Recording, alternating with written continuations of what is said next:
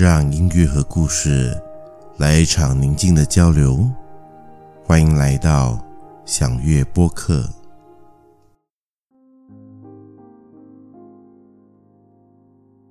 医院的太平间外，一批客工正准备着进入殓房，帮一位忽然离世的同乡办理手续，然后做最后的瞻仰。在送他走完在马来西亚的这一程，遗体经过处理以后，将会由业者直接送到吉隆坡国际机场，然后搭某一趟班机回到他的祖国孟加拉。新冠肺炎爆发之前，每年都会有不少客工从不同的国家来到。马来西亚打工，有的客工在异乡一待就是十几二十年，几乎落地生根了。但不管在这片土地上生活多久，他们仍然心系家乡，常常在下班以后，或三五个，或独自的坐在路边，拿起电话或视讯。或通话和远在故乡的家人联系。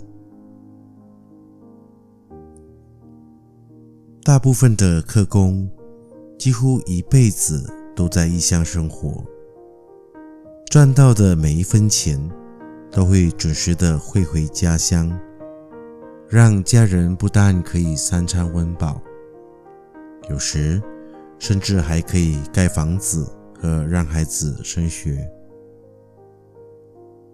虽然如此，科工们付出的代价却是我们无法想象的。试想想，不管教育程度高不高，几乎都在从事着劳力工作，有些甚至天没亮就开始上班，一直到天黑了才回到宿舍。宿舍的条件可能还好。也有可能很糟，但一定不是一般你我这样的都市人想要去住的。所有客工集体生活，共用寝室、共用厕所、共用澡堂、共用厨房，也共用食堂。唯一的私人空间，可能就只剩下。宿舍外的马路边，或那些树下和围篱的角落，那些他们和家人通话或视讯的据点，每天用劳力换来生活，在工作中可能遭受歧视或不平等对待，回到宿舍，偶尔还要面对群体生活中。无可避免的琐事和纠纷，常常会听到客工埋怨，嚷着想回家，但一次又一次，因为“生活”两个字，最终还是选择留下来。有一回，一名孟加拉客工在上班时间，忽然跑去找主管。哭着要请假回家，问明了原因，原来他刚接到远在家乡的母亲离世的通知，难过得无法控制自己的情绪。主管只好安排了孟加拉长老陪同他回宿舍休息，安抚他的情绪。有一回。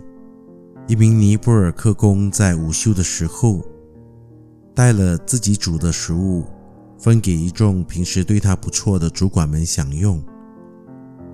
原来，他远在家乡的老婆昨晚临盆，生了一个胖娃娃。他高兴的用这样的方式和大家分享他的喜悦。也有时候，在一起工作很久，交情不错的客工，入夜睡着以后就再也没有醒过来。人事部在接到通知，会第一时间向警局、医院和移民厅报备。接下来就剩下一堆程序，然后那个人就这样默默的离开了。有时候你很难想象，一个很熟悉的人，忽然就这样完全的。在那个圈子里消失，一辈子在异乡辛勤的奋斗着，最终回家的路却是躺在一副有卫生部封条的棺木里。我曾问起一位客工，在异乡那么多年了，有没有想过什么时候才要回家呢？客工说。现在赚了钱，都寄回家，家里的日子是变好了。但是如果他也回去了，现在赚的钱负担不了多久，迟早还是要去到另外一个异乡，继续着现在的生活。与其到别的地方重新开始，不如就留在原地。看自己能够熬多久，就继续熬下去吧。我问：难道不会对家人很想念、很牵挂吗？他说：他现在远隔重洋，在这里奋斗，家人们也很想念他，很感激他。可是如果他回去了，没有了经济来源，可能他的家人就会不喜欢他，会瞧不起他了。他和很多客工一样，都很想念家里的妻小，但是想念比起生活，原来生活比较沉重。记得有一次，有位客工说。他爱他的妻子和家人，就因为爱，所以他想要把最好的都留给妻子和孩子。自己在异乡吃苦，并不算什么。就算是有一天要躺着回家乡，他也不会有怨言。有时候。我们或许真的会忽略了这些漂洋过海来到异乡打拼的客工，尽管肤色不同、信仰不同、生活方式不同、文化修养不同、思维逻辑也不同，但他们一样是人，有血有肉有感情。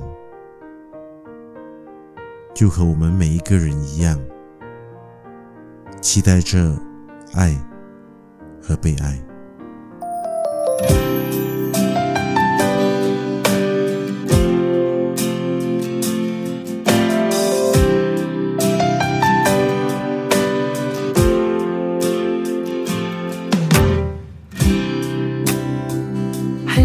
知道你近况，我听人说。还不如你对我讲，今后那段遗憾，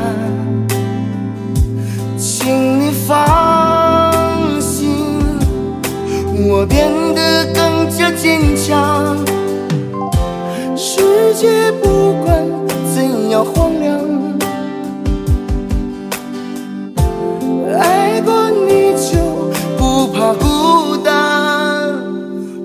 最亲爱的，你过得怎么样？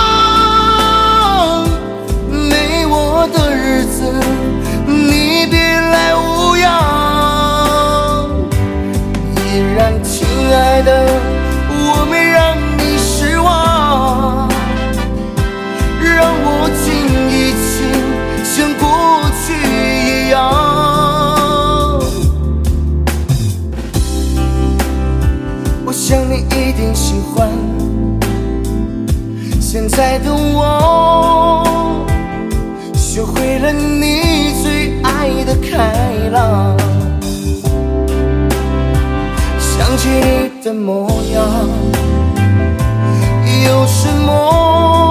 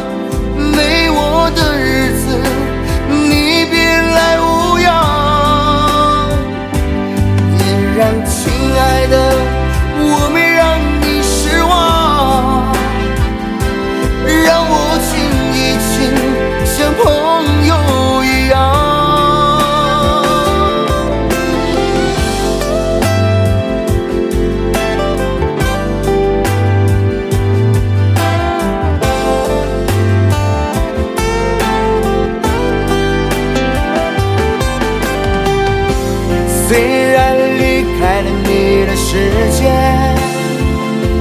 记忆还漫长，我们总能补偿，因为中间空白的时光，